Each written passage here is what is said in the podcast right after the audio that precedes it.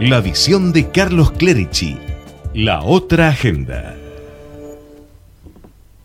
El primer día de agosto se celebra el Día Mundial de la Alegría.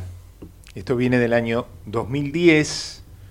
Fue una iniciativa de un colombiano llamado Alfonso Becerra, que lo propuso en un congreso de gestión cultural que se realizó en Chile ese año. Al principio se conmemoraba en los países de la región, entre ellos la Argentina. Hoy día se hizo ya más universal.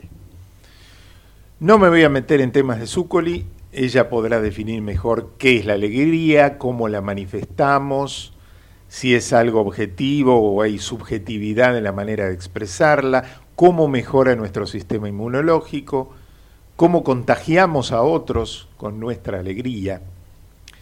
Solo quiero puntualizar sobre este día y recordar algunas frases que quedaron en la historia vinculadas con la alegría. Emerson decía, la alegría cuanto más se gasta, más queda. Voltaire, todo le sale bien a las personas de carácter dulce y alegre. Benjamin Franklin decía, la alegría es la piedra filosofal que todo lo convierte en oro. Goethe, bueno es tener la alegría en casa y no haber menester de buscarla afuera.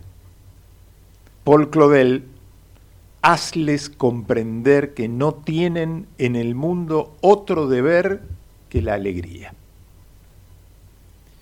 Y con este programa queremos eso, hacerles escuchar una canción que los ponga alegres, hablar de algunos temas más o menos serios, pero que produzcan alegría, compartir ese vínculo de tantos años que nos trae alegría. Si logramos con este programa, como pretendemos que suceda, que ustedes queden un poco más alegres al escucharnos, el objetivo estará cumplido. Que sean gente alegre, feliz y brillantes.